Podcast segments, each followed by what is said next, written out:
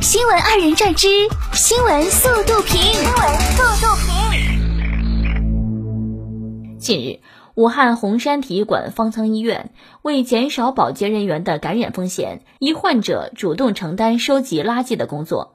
拍摄该视频的护士直呼太感动了。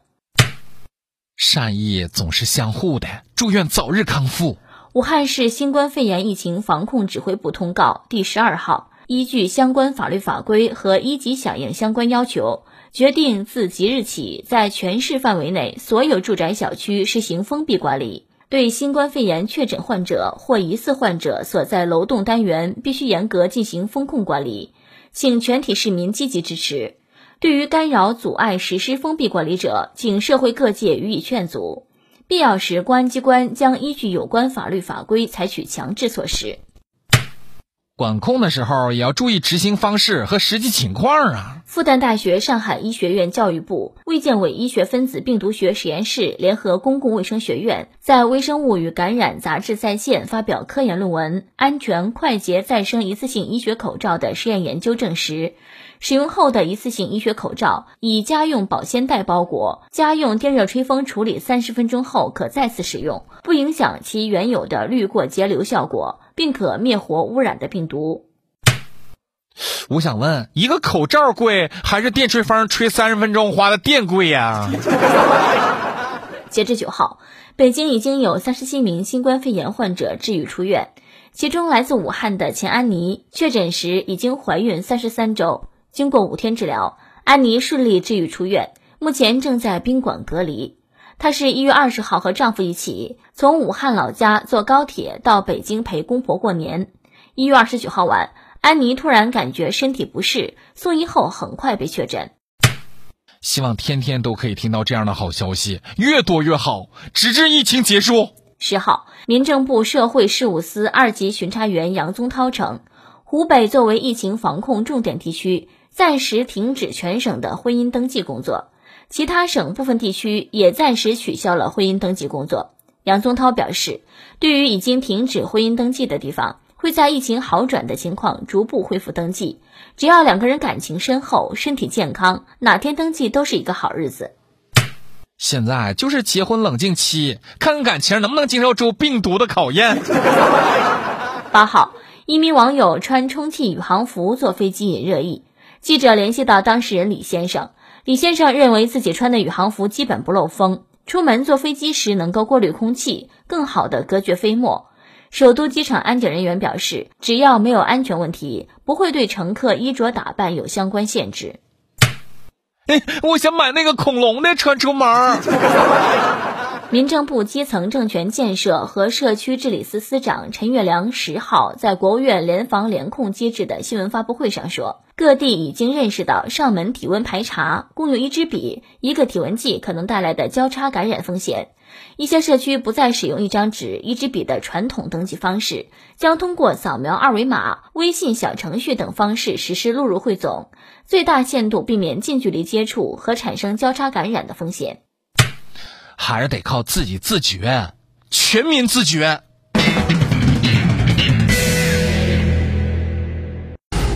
新闻二人转之新闻速度评，新闻速度评。二月十号，四川成都一社区发布禁止室外反容租户进入小区的公告，其中规定，租赁方与租户各交五十万元保证金，万一属病毒携带者，此款用于对邻居的补偿。下午，社区方面回应称，此举确实不妥，已经撤下公告，并已经发布致歉信。老子有这五十万还租房？二月九号，来自辽宁、上海、天津、河北、山西、江苏、浙江、广东、四川、山东、河南、福建等省近六千人组成的多支医疗队，乘坐四十一架包机陆续抵汉。这是疫情以来机场迎接运输保障医疗队人数最多的一天，他们将以一省包一市的方式支持湖北省十六个市的疫情防控救治工作。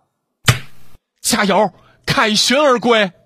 十号凌晨，武汉软件工程职业学院发布道歉信，学校称七号接到武汉市防指办通知，紧急征用部分宿舍作为新冠肺炎医护隔离点。因此直到九号晚都在为此事忙碌，并对同学物品处置不当的情况深表歉意，同时承诺所有同学物品若有损失，开学后学校将在核实的基础上予以赔偿或补偿。学生们是应该支持抗击疫情，但是你们是不是也应该注意一下工作作风啊？别对学生进行道德绑架了。如果不能善待学生们的私人物品，那就是连最起码的尊重都没有，还说啥呀？搁那儿啊？据爱的平安江北通报，网传一女子故意向电梯按键吐口水监控视频，警方迅速展开调查，在江北一小区将行为人李某（女，四十八岁）查获。据李某交代，因与他人发生纠纷，心生怨恨，于是，在二月九号九点许乘坐小区电梯时，向案件吐口水发泄不满。经查，李某十四天内无外地居住史，未接触湖北地区人员，体温正常。目前，李某已经被警方刑事拘留。英雄不问出处，作死不挑坟墓。二月八号，四川自贡元宵节当晚。三位市民冒雨为执勤点的自贡大安交警送来牛奶、面包和饼干，随后又有市民送来煮好的元宵。交警称，他们是二十四小时的执勤点，春节设卡执勤期间，经常收到市民的慰问，内心很感动。很多人都是放下物品立马就走了，来不及感谢。世界充满爱，让爱传递正能量。九号，湖北武汉，上午约九点。国际会展中心方舱医院内的医护人员和部分患者一起打起了太极拳，带队的是一个患者大爷，在护士的号召下，不断有人加入。有人表示运动完再休息会儿，也有人说一会儿还要做广播体操。很棒，保持良好的心理状态，希望能早日康复哦。据国家邮政局十号消息，截至目前，已经有中国邮政、顺丰速运、京东物流、苏宁物流、圆通速递、申通快递、中通快递、韵达快递、百世快递、德邦快递、天天快递、宅急送、跨越速运等十三家寄递企业由春节模式进入到正常运营状态，优速快递则将于二月十七号逐步恢复正常运营。按照计划，在二月中旬，快递业生产要恢复到正常产能的四成以上；到二月下旬，根据疫情变化和形势发展，继续提高产能比重。嗯，又开启买买买的模式了。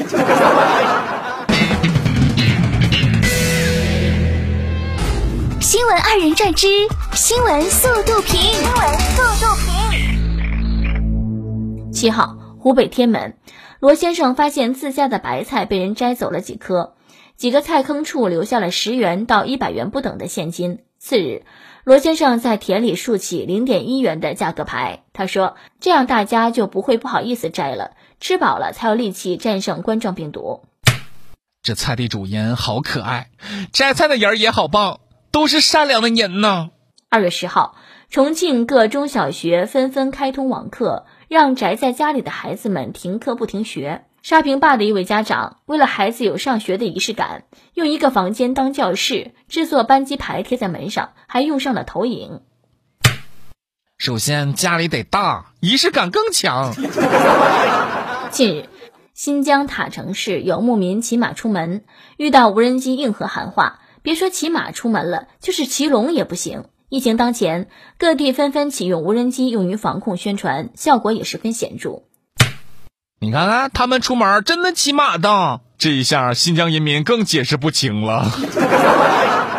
胡芳是长沙市中心医院第三批驰援新冠肺炎患者救治的医生，与丈夫汪志军领证不久。元宵节，丈夫在寒风中骑行十七公里，给胡芳送吃的和鼓励信。